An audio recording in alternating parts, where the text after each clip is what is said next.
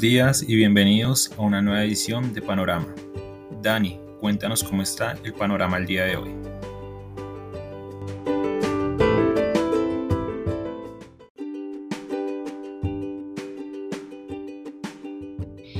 Muy buenos días a los seguidores del podcast Panorama de Global Securities. Hoy, 11 de enero de 2022. Panorama indeciso, aunque hemos tenido un gran nivel de volatilidad. El día de ayer comenzó el mercado muy negativo, se recuperó, hoy extiende esa recuperación. Medido a través de los futuros del Standard Poor's 500, esa recuperación es moderada en el día de hoy. Noticia del día, bueno, tiene que ver con el mercado colombiano. Hoy finaliza el periodo de recepción de ofertas para la OPA de acciones ordinarias de Grupo Sura que lanzó el Grupo Gilinski. La última información que se tiene es que ya un total de 13.84% de los accionistas han aceptado esta oferta de compra que equivale a 8 dólares con un centavo por acción de Grupo Sura ordinaria. Con más del 12,5% el grupo Gilinski obtendrá al menos un puesto en la Junta, ya lo está logrando. De todas maneras, recuerden que su intención era comprar entre el 25.34 y el 31.68% de las acciones ordinarias. Pasando al mercado internacional, bueno, la semana pasada el Standard Poor's descendió 1.9%, habíamos tenido incrementos en las tasas de descuento de los tesoros a largo plazo y se había mencionado que debido a este incremento de tasas de descuento se estaba afectando al sector de tecnología que principalmente deriva su valor actual frente a las expectativas futuras de incremento de ingresos. Por eso se penaliza más con los incrementos de tasa. Pues bien, el día de ayer comenzaba nuevamente replicando ese comportamiento de la semana pasada de manera acelerada, porque la semana pasada se completó, se tardó cinco días completos para perder casi el 2%. Ayer en una hora estaba perdiendo otro 2% adicional. Eh, sin embargo, el Standard Poor's 500 se acercó nuevamente a eso que ha sido entonces el soporte que es la media móvil 100. Estaba muy cerca de los 4.569 unidades y se recuperó finalizando con una pérdida de solamente 0.1%, el 0.14% en, eh, más específicamente. Em, son las acciones del sector tecnológico las que lideraron las caídas de la semana pasada. Ayer eran las que estaban lideradas la, la caída hasta que a las 10 y media de la mañana empezó el repunte y fueron las que lideraron la recuperación. Europa, que había de alguna manera eh, evitado la recuperación el día de ayer, porque ayer Europa cerró a las, a las 11 de la mañana, hora de los Estados Unidos, y por lo tanto, pues estaba casi prácticamente en el peor momento del mercado, no tanto como el peor momento, pero sí muy cerca de ese. Hoy está recuperando lo que no pudo recuperar ayer. ayer Europa perdió el 1,5% y recupera cerca del 1%. Pero esa es la razón para que no digamos que hay un panorama despejado, porque uno puede ver los mercados con fuertes valorizaciones, pero sin tener en cuenta que se perdieron la recuperación de ayer de Estados Unidos desde el peor momento. Colombia, que estuvo en feriado, no va a tener esa dinámica, por lo tanto, esperamos un comportamiento más tranquilo. Goldman Sachs y UBS están retirando, están reiterando más bien sus recomendaciones de compra de acciones en los Estados Unidos. Si bien es cierto, como hemos dicho, eh, se tiene un objetivo de valorización muy moderado, de un solo dígito, cercano al 5%, puede ser un poco más, de acuerdo a lo que hemos visto en, las últimas jornadas de revisión al alza en los objetivos del Standard Poor's para cierre de este año. De todas maneras, su mensaje sigue siendo optimista. Y JP Morgan se está uniendo a Citigroup en otra recomendación, entre comillas recomendación, a su personal a la que se vacune, si no, eventualmente pueden perder sus puestos de trabajo. Con respecto al mercado de divisas, el dólar se debilitó al cierre de la semana pasada. El índice de XY, el solo el viernes, cuando tuvimos los datos de empleo, pasó de 96.2 a 95.7.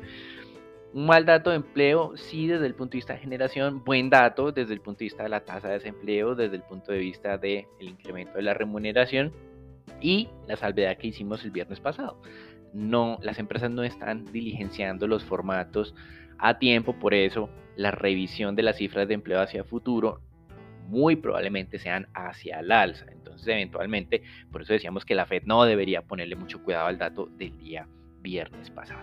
Pues bueno, el dólar se debilitó de todas maneras ese día viernes. Esta semana tenemos el índice XY con algo de fortalecimiento. ¿Cuál fue la moneda de la semana pasada que lideró las ganancias frente al dólar? La libra esterlina, 0.4%. En América Latina tuvimos un comportamiento mixto. También el índice de la en promedio nos va a mostrar una recuperación de la región, pero pues tuvimos realmente una dinámica muy dispara en la región. Fortalecimiento amplio del peso chileno, casi 3%, estabilidad del peso colombiano con mucha volatilidad, esto suena un poco contradictorio, estabilidad desde el punto de vista del cierre. La semana finalizó casi como había comenzado, aunque hubo grandes movimientos durante la semana. Y frente al real sí hubo un debilitamiento del 1%. En materias primas, hoy el Brent está recuperando lo que perdió el día viernes y lo que perdió el día de ayer. El viernes perdió el 0.3%, ayer el 1.1% y recupera los 82 dólares el barril con una ganancia del 1,5%. Y el Bitcoin, nuevamente demostrando que es un activo, entre comillas activo, eh, especulativo y no de refugio. Ayer en el peor momento del mercado alcanzó a caer a los 40 mil dólares. Hoy nuevamente con la recuperación del mercado internacional está en los 42 mil dólares. En renta fija, muy interesante. Presiones del día de ayer llevaron las tasas de descuento a 10 años al 1.8%, el más alto desde que comenzó el tema de la pandemia. Em, hoy se modera esa presión alcista, estamos al 1.76. Creo que lo más importante es que el mercado finalmente está descontando tres incrementos de tasa para el 2022, como nos lo dijo la Reserva Federal el 15 de diciembre. El mercado no le creyó en ese momento y por eso hemos tenido estos ajustes durante las últimas jornadas, luego de que el miércoles pasado se dieron a conocer las minutas. Más importante aún son declaraciones de algunos miembros de la FED, como Rafael Bostic, apoyando lo que ya nos había dicho antes de finalizar 2021 un miembro de la Junta de Gobernadores, el señor Waller, que nos dijo que el incremento de tasa tendría que hacerlo pronto y habló del mes de marzo. Rafael Bostic también. Nos parece sorprendente que sea en el mes de marzo, nos parece un poco rápido y digamos que esto puede generar aún más tensiones en el mercado de renta fija y eventualmente lo que mencionábamos, el sector tecnológico en el mercado accionario. Pero en general lo están haciendo es porque la economía va bien. Entonces, en teoría, las acciones desde el punto de vista un poco más consolidado no se deberían haber tan afectadas por este incremento o eventual incremento de tasa tan pronto por parte de la Fed. Y a propósito de eso, hoy Powell estará en la sesión de confirmación para un nuevo periodo al frente de la Reserva Federal. Seguramente recibirá muchos ataques por este tema ético que se destapó el año pasado de las negociaciones de activos en el mercado de valores por parte de varios miembros de la Reserva Federal, incluyéndolo a él. Para finalizar, hay un elemento interesante también. No solamente es dejar de comprar títulos ni de incrementar la tasa de referencia. Muy rápidamente lo que estaría haciendo la Fed es el proceso, el real proceso de tapering este año, es decir, de reducir el tamaño del portafolio que está gestionando y esto también puede poner algo de presión adicional en las tasas de interés. Por eso hemos insistido que en los Estados Unidos por el momento no nos hace mucho sentido decir estar siendo agresivos en el mercado de renta fija. Podemos ver que son las tasas más altas en un periodo prolongado de tiempo, pero creemos que todavía le falta algo más para ser atractivas. Datos de la jornada, bueno, tuvimos cifras de confianza inversionista en la zona euro que empezaron a caer desde el mes de agosto del año pasado. En su última medición de enero de este año se vio ya algo de estabilización. En los Estados Unidos, algo que no le estamos poniendo cuidado. Los inventarios mayoristas crecieron 1.4% en noviembre. Nos parece lógico que crezcan 1.4% porque hemos hablado de que las empresas no tienen suficientes inventarios porque la demanda creció mucho. Pero si vemos las cifras de inventarios mayoristas en los Estados Unidos, solo hubo un mes en el año 2021, por lo menos de lo que se tiene información, hasta ahora vamos a noviembre, solo un mes del año pasado creció menos del 1%. Y no decimos se contrajo, creció. Todos los meses restantes crecieron más del 1%. Las empresas están muy preocupadas por este tema de los cuellos de botella y parece que están comprando de más en la parte de los inventarios. Y eso, ese miedo también puede estar explicando parte del incremento en los costos de los insumos y eventualmente parte del fenómeno inflacionario. Si la Fed, con este cambio de rumbo que estamos mencionando, logra frenar ese miedo, psicológicamente, de alguna manera, también estará frenando esa idea de que la inflación va a ser alta. Estos elementos se demorarán sin duda, pero hay unos fenómenos que estamos viendo acá, como este de los inventarios mayoristas que están creciendo aceleradamente, que nos están mostrando que hay un comportamiento un poco también irracional por parte de las empresas. Para finalizar, un dato de inflación en Brasil, primera caída luego de muchos meses de incrementos de la inflación. La inflación en Brasil, que en noviembre estaba al 10,74, cerró el año 2021, es decir, en diciembre al 10,06%. El mercado pensaba que iba a descender un poco más, 9,96. Descendió de manera importante, buena noticia, pero todavía no se puede cantar victoria hasta aquí. El reporte internacional lo dejamos con Sharon con Juan Pablo y con Santiago para que nos cuenten qué estaría pasando el día de hoy en Colombia y lo importante, la, la finalización del periodo de OPA de las acciones de Grupo Sura.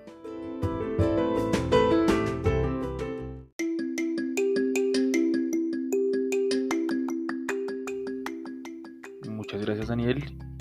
Continuando con el contexto nacional, tenemos que la Dirección Nacional de Crédito Público y Tesoro Nacional informó que durante diciembre el gobierno realizó operaciones de venta de dólares por 1.052 millones de dólares. De esta manera, durante todos los meses de 2021, el gobierno se ubicó como vendedor neto de dólares, llegando a un total de ventas por 13.324 millones en todo el año.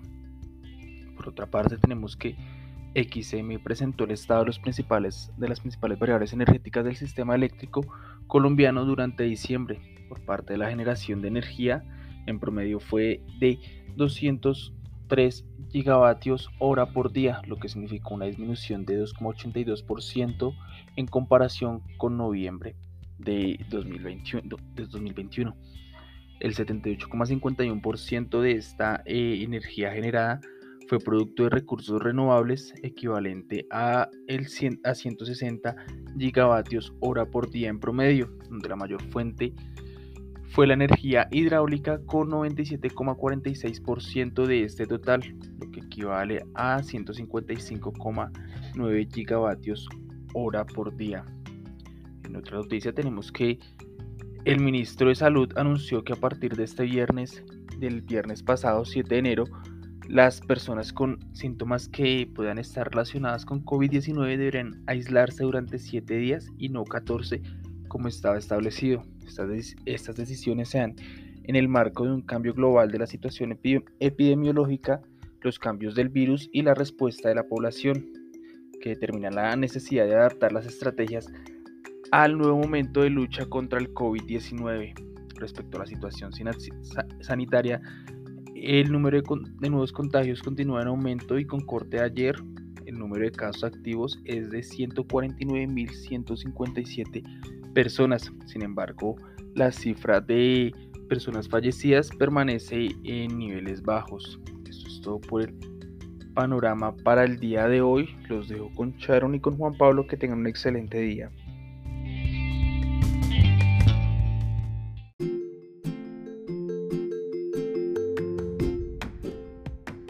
Muy buenos días, pasando al comportamiento de la renta variable local, tuvimos un mercado accionario que cerró la semana en un tono positivo, valorizándose 0.90%, donde el volumen de negociación continuó bastante bajo, solo 58 mil millones de pesos, la especie que más se transó fue Nutresa, con 25 mil millones de pesos, la que más se valorizó Grupo Argos con avances por 5.98% y la que más cayó la acción de Cemex Latam Holdings con retrocesos por 4.93%.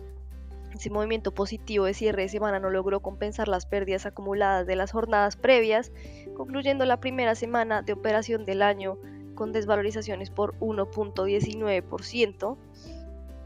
Por el lado fundamental, tenemos a Promigas, que anunció que apelará la decisión del Ministerio de Minas y Energía de excluir a su filial Gasnorp en Perú de la concesión de gas natural por red de ductos tras ya haber sido concedida y donde busca entonces lograr mantener esa concesión en dicho país.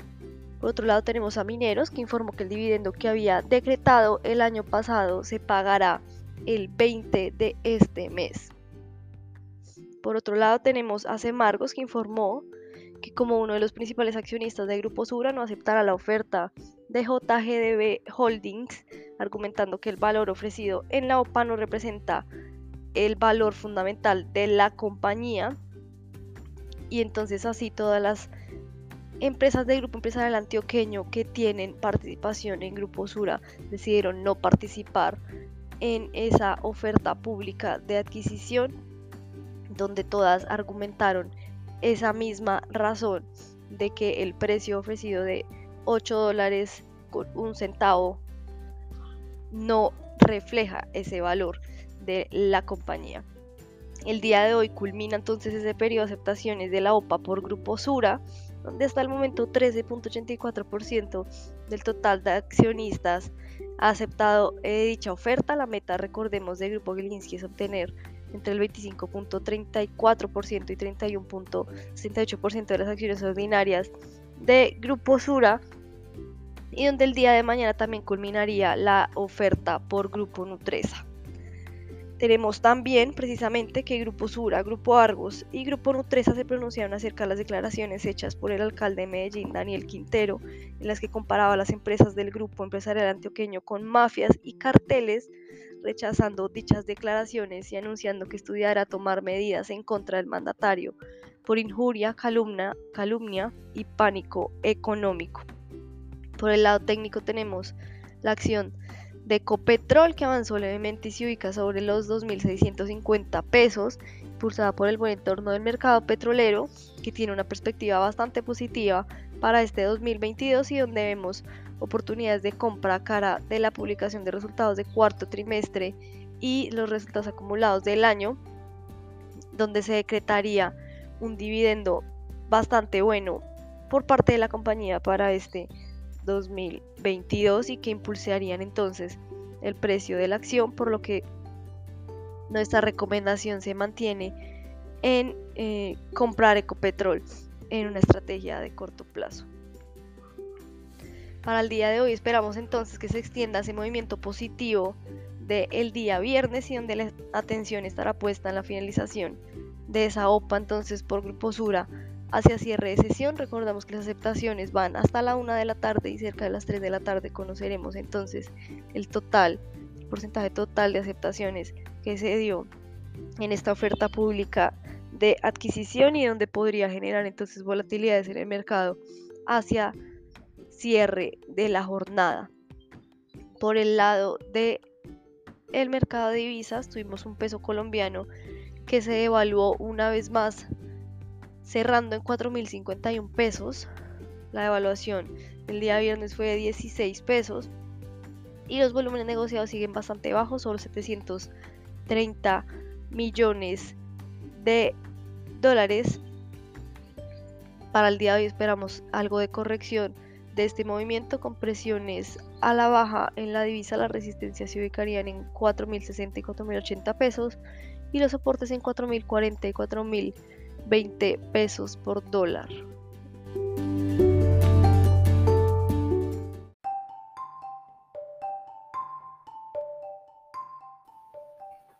Buenos días. En la sección de renta fija observamos que en la jornada del viernes los testas a fija continuaron con la tendencia que se tuvo a lo largo de la semana anterior y presentaron una desvalorización de 15.61 puntos básicos en promedio. La mayor presión se observó en la parte media y larga de la curva, donde el mayor aumento sigue en la referencia de 2031 en cerca de 25 puntos básicos.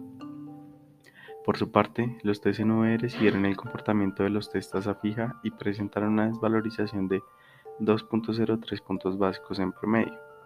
En particular, los papeles de corto y largo plazo presentaron el mayor aumento en la tasa de interés. Durante esta semana se espera una normalización sobre la tendencia de desvalorizaciones de la curva de deuda pública local, esto en la medida en que el mercado continúa recuperando la liquidez y el descuento de la inflación y del mercado y de la presión externa por parte de la Fed se hayan descontado a través de las desvalorizaciones que se presentaron durante la anterior semana. Frente a la deuda corporativa, durante la jornada del viernes, el mercado aumentó la dinámica de transacciones. En particular, el volumen de negociación fue de 368 mil millones de pesos el 82% de las negociaciones se transan en el mercado secundario, mientras que el restante sigue en el mercado primario. La tasa de referencia de las negociaciones se concentró en la tasa atada al IPC, seguida de la tasa fija. En cuanto a la renta fija internacional, los bonos del Tesoro americano de 10 años presentaron una desvalorización de 4.3 puntos básicos, pasando de 1.721% a 1.764%. Esto es todo por hoy en nuestro podcast de Panorama. Esperamos que tengan un feliz día.